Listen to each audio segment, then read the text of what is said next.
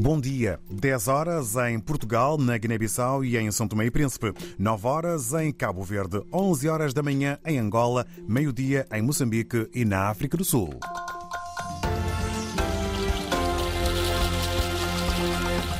Temas em evidência neste jornal. Maior empregador de São Tomé está em greve. Cabo Verde apresenta calendário de privatizações.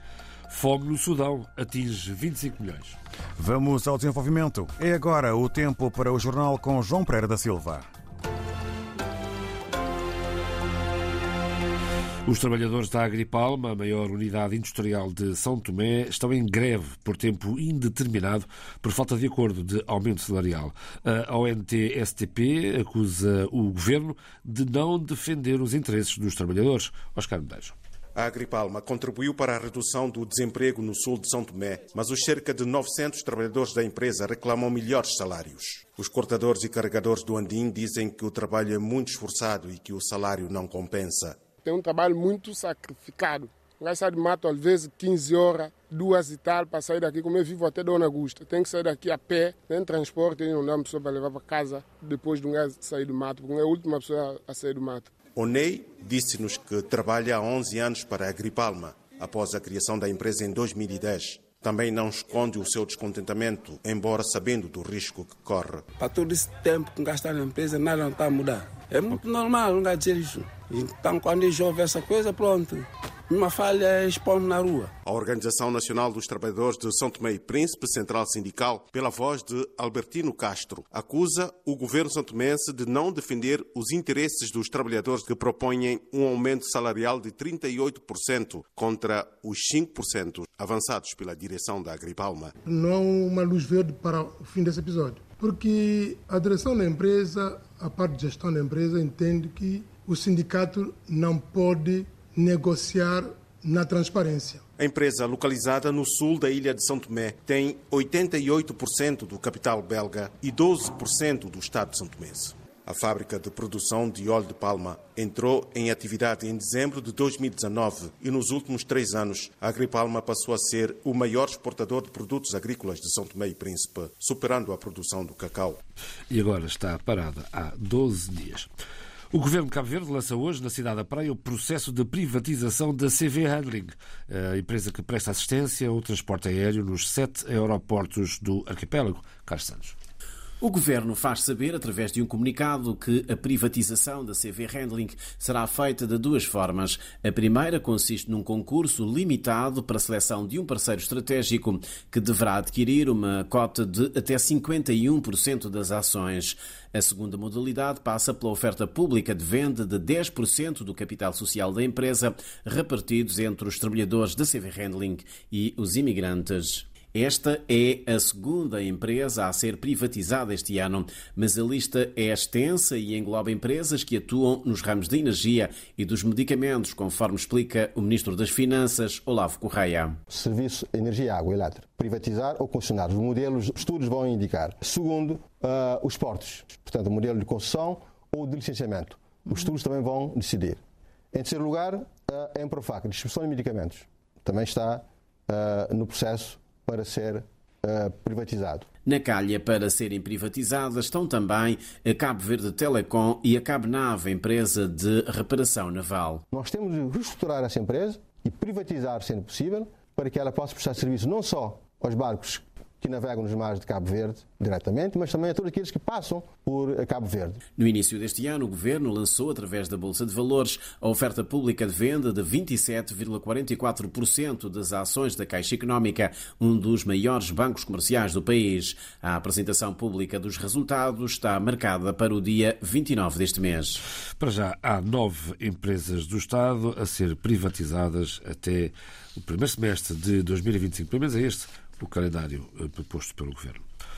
Os transportes pesados de passageiros e mercadorias em Angola queixam-se do mau estado das estradas. Os profissionais do setor vão apresentar agora às autoridades uma proposta que melhore a situação e reduza os acidentes de aviação. Já Silva.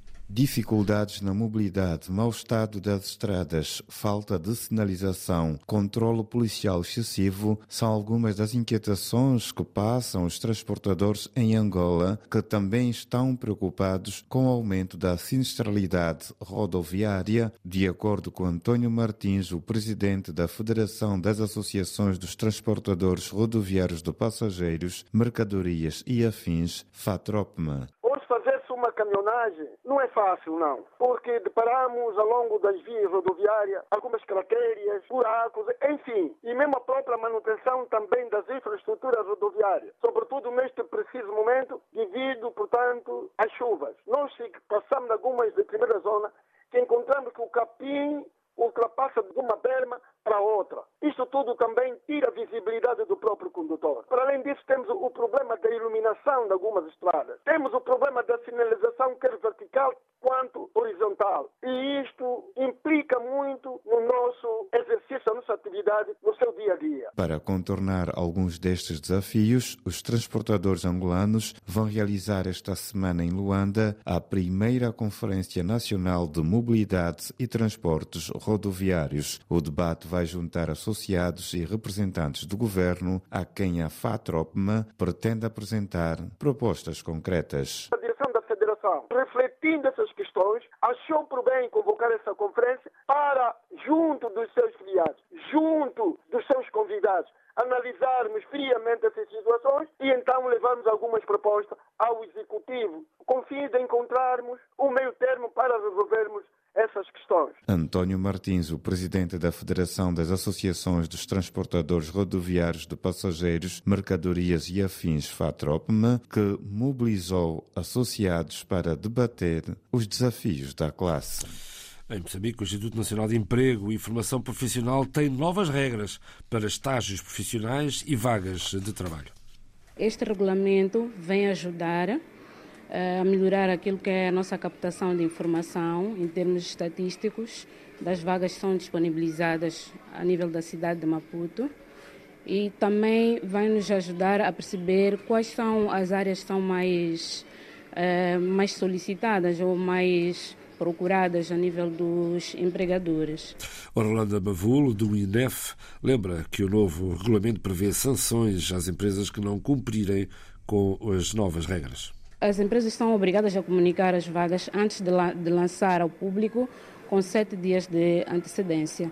Caso não, estão previstas sanções de acordo com o ramo da atividade. Há taxas a pagarem de acordo com o ramo da atividade.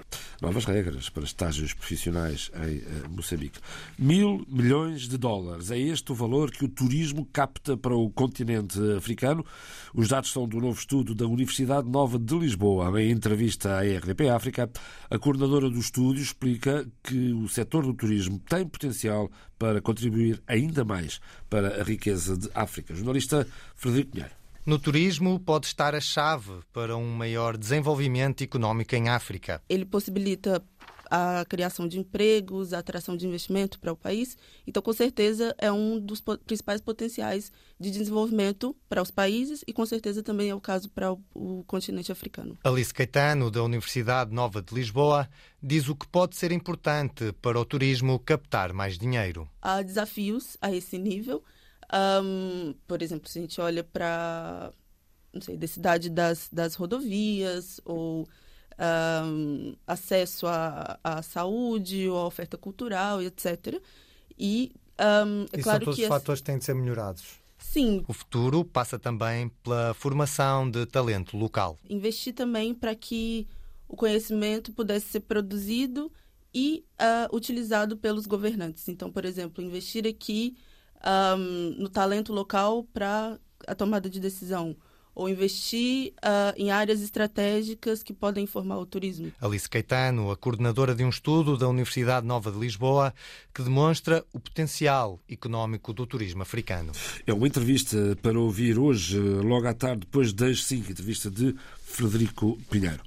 Pelo menos 25 milhões de pessoas no Sudão enfrentam graves crises de fome e malnutrição.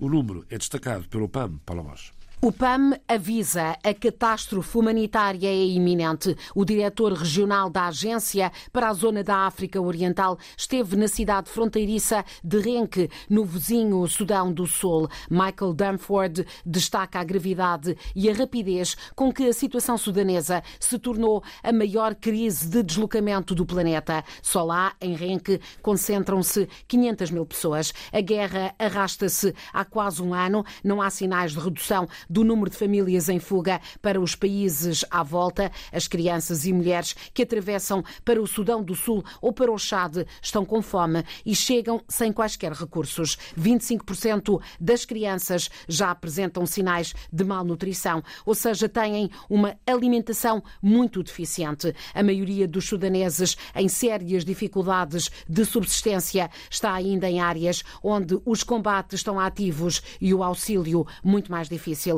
O PAM estima que 18 milhões de pessoas não saibam de onde virá a próxima refeição. Pelo menos 3 milhões e 800 mil crianças sudanesas menores de 5 anos estão subnutridas. É devastador o cenário no Sudão, mas também no Sudão do Sul e no Chad. A assistência humanitária é vital, realça o PAM, e para isso necessita a agência de mais 300 milhões de dólares, sobretudo para a assistência nos próximos seis meses. Os números dramáticos da fome no Sudão.